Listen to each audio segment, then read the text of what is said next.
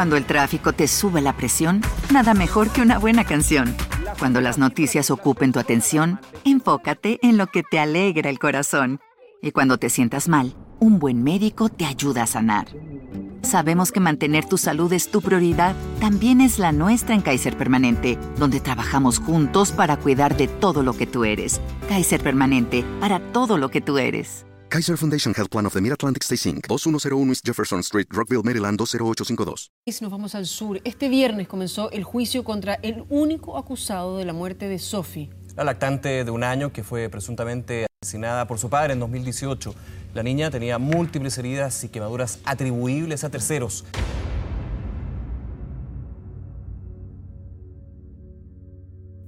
Sophie fue quemada, estrangulada y le quitó la vida a su propio padre biológico. Esta bebé de menos de dos añitos de edad solo vino al mundo a conocer abusos y maltratos. Su trágico desenlace estremeció a todo el país de Chile, causando indignación y despertando la conciencia de toda la sociedad sobre las leyes que protegen a los menores. Esta es su historia.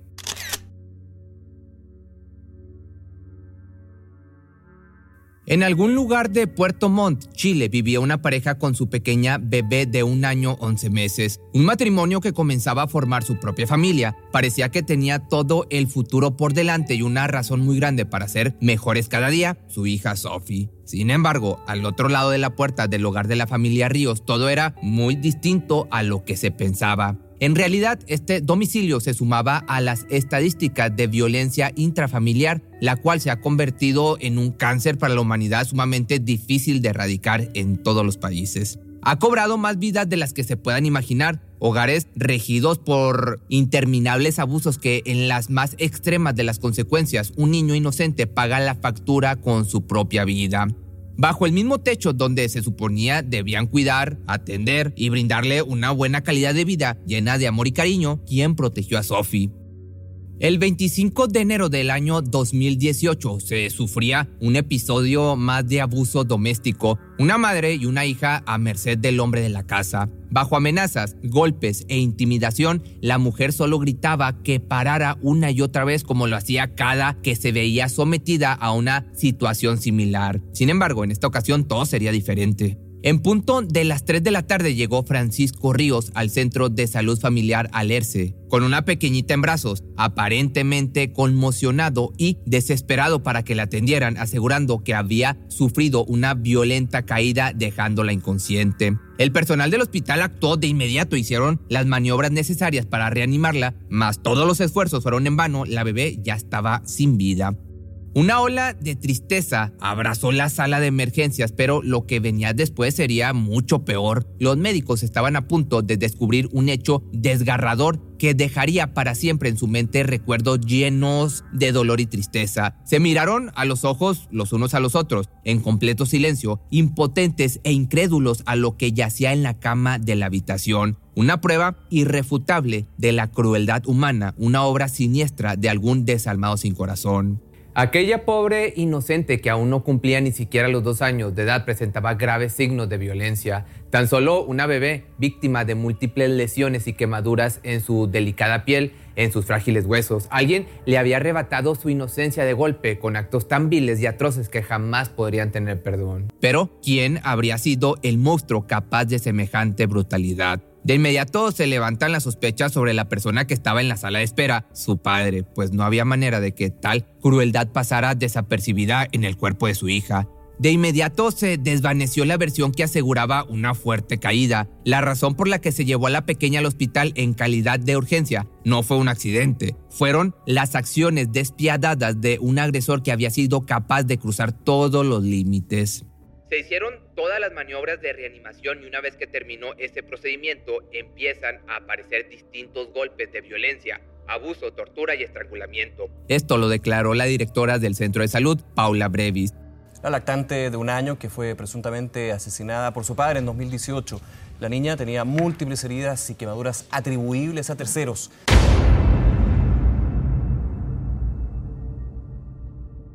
La pequeña había sido asesinada por su padre Francisco Ríos, quien la estranguló hasta causarle asfixia, de manera que inmediatamente se procedió a levantar una investigación. La furia del país entero se fue en contra del presunto culpable, ya que a través de los medios de comunicación se informó sobre las múltiples lesiones y quemaduras que presentaba, las cuales daban señales precisas del abuso que había sufrido durante los últimos días. Sin embargo, las alertas no eran recientes, pues según un reporte publicado por el periódico El Yanquiwe, existen registros señalando que la menor fue llevada de emergencia con anterioridad a otros centros de salud aledaños. Durante el año 2017, al menos fue atendida 14 veces presentando golpes y señales de violencia, situación que pasó completamente desapercibida ya que nadie se responsabilizó de alarmar a las autoridades pertinentes sobre el evidente maltrato que recibía. Sus últimos días de vida solo vieron la crueldad humana de quien se suponía debía protegerla. Según informes, del 21 al 25 de enero sufrió agresiones que terminaron por ocasionarle un trauma contuso compatible con un niño sacudido y un trauma contuso facial cervical y de miembros compatible con manipulación o contención enérgica con dedos y manos. Eh, mucha gente llegó hasta el Tribunal de Garantía en esa oportunidad, incluso vecinos eh, del sector Alerce Sur, donde falleció la pequeña y donde vivía con sus padres. Ahí una vez que se desarrolló las formalizaciones, entonces, eh, una vez que terminó esta audiencia, las personas que estaban en este lugar se la emprendieron contra todo lo que se movía, contra el carro celular donde trasladaban a Francisco Ríos Ríos, también contra el inmueble de acá del Tribunal de Garantía, rompieron vidrios incluso.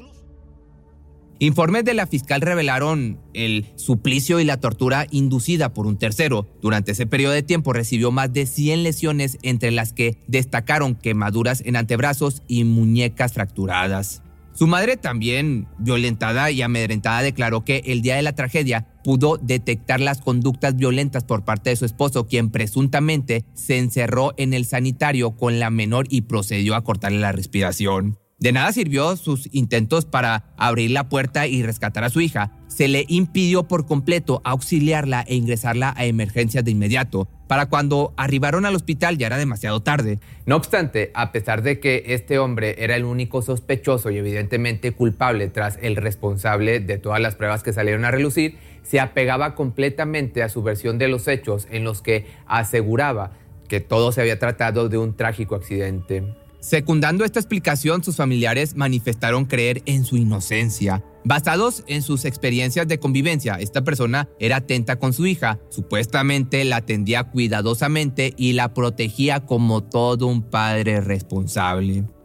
El apoyo incondicional que sus familiares le brindaban despertaba aún más la furia de todo el país que incluso salió unido a las calles a exigir justicia, pidiendo no solo la pena máxima, sino la pena de muerte al culpable, la cual se pedía con furor fuera restaurada puesto a que la última vez que se ejerció fue en el año del 85 con el famoso caso conocido como los psicópatas de Villa del Mar, que este video ya te lo he hecho, lo puedes checar en mi canal de YouTube y pues fue revocada en el año del 2001. Pero regresando, y sin embargo, Cabe señalar que en el hipotético caso de que fuera restaurada, esta condena no sería aplicable en Francisco Ríos, ya que el crimen habría sido perpetrado de manera previa a su vigencia.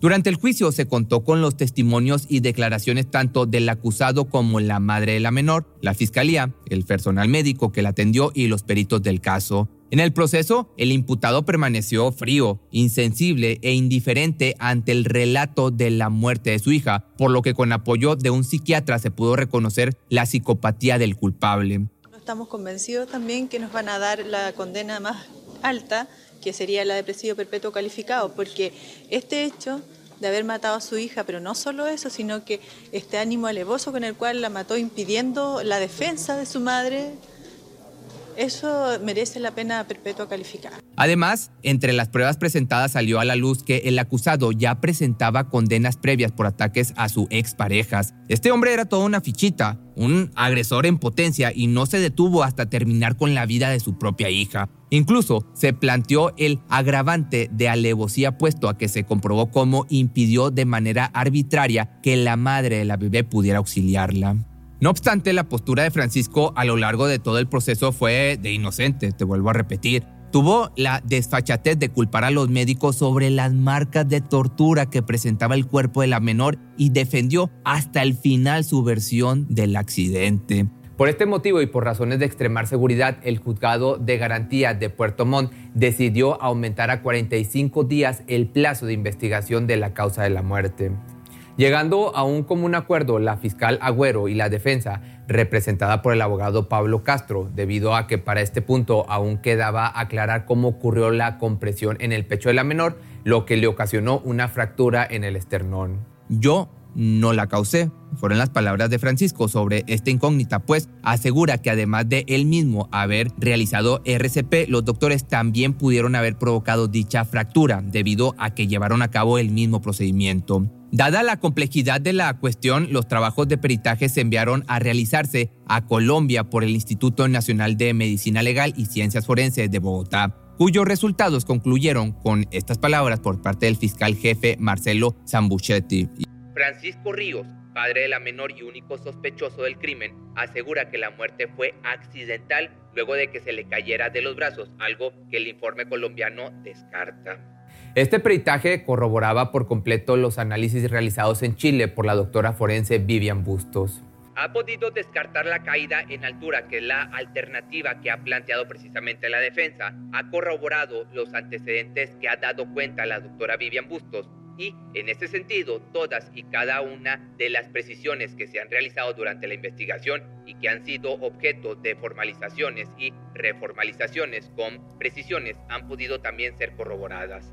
Esto lo dijo Marcelo Zambuchetti, que a la vez apuntaba todo a que efectivamente la muerte se atribuía al síndrome del niño sacudido. Este caso se convirtió en la primera plana de los periódicos, detallando todos todo su proceso, causando indignación por su lentitud en condenar a quien ya se sabía que era el responsable, que era el culpable. Por esta razón, al momento que se desarrollaba el juicio en los tribunales durante el mes de octubre del año 2019, la ciudadanía de Puerto Montt, Chile, levantaba su voz clamando justicia. Esta desgarradora historia había colmado la paciencia de todos los habitantes quienes desde hacía ya algún tiempo habían detectado el desinterés por parte de las autoridades ante situaciones similares. Niños víctimas de abusos, asesinato y maltrato no podían solo quedar en un expediente olvidado en la oficina policial. Ahora los ojos de la opinión pública estaban sobre las autoridades para obligarles de una u otra manera a hacer su trabajo. Esta mm, audiencia, la gente eh, llegó alrededor de 20 personas quienes estuvieron muy lejos del tribunal, ya que había un alto contingente policial que había cercado la zona. Estuvimos conversando con estas personas, dirigentes, quienes eh, manifestaron el dolor, el repudio y también pidieron la pena más alta para Francisco Río Ríos. Escuchemos lo que nos dijeron estos dirigentes que estuvieron apostados a las afueras del Tribunal eh, Oral Lo Penal de Puerto Montt. Qué tristeza eh, para la justicia chilena que, que estemos en estas condiciones tan lejos. Y primera no ocurre esto, siempre lo han hecho. Es un grupo pacífico que lleva un año, ocho meses con este grupo de la muerte de Sofía. Más que nada nosotros no, no queremos que esto quede impune. Esta desgracia abriría evidentemente los ojos de todos los residentes y organizaciones para unir fuerzas, salir a marchar como ya te lo había platicado, y gritar justicia. Pero no solo eso, el cruel destino de Sophie marcaría la pauta para comenzar una iniciativa que sería bautizada como la Ley Sophie. En esta solicitud se buscaba aumentar a 60 años la pena perpetua calificada sin beneficios en personas que resultarán culpables de maltratar, abusar sexualmente y asesinar a menores de edad. Esto debido a que actualmente la máxima condena señalada por el Código Penal de Chile es el presidio perpetuo calificado, lo que significa que una vez cumplidos los 40 años en prisión, el condenado podrá tener opción a la libertad condicional. Aproximadamente 120 lesiones en todo su cuerpo, su carita, su boca, su cabeza, su cuello, tronco y extremidades. Con esto me refiero manos, brazos y piernas. Es un caso complejo donde un padre mata a su niña. Nosotros vamos a hacer todo lo que nos está a nuestro alcance con toda la prueba que vamos, que vamos a rendir para poder lograr la condena. Así que, finalmente, el día 26 de octubre del año 2019, luego de una investigación exhaustiva, se condenó a Francisco Ríos culpable por el delito de parricidio a la pena de presidio perpetuo calificado. Sin embargo, esta condena le permitiría solicitar algún beneficio carcelario apenas cumpliera o cumpla los 40 años en prisión. Además, también se le declaró culpable de violencia intrafamiliar luego de causar lesiones leves en contra de su pareja el día 22 de enero del año 2018, días antes de la causa o de que muriera lamentablemente la pequeña Sophie.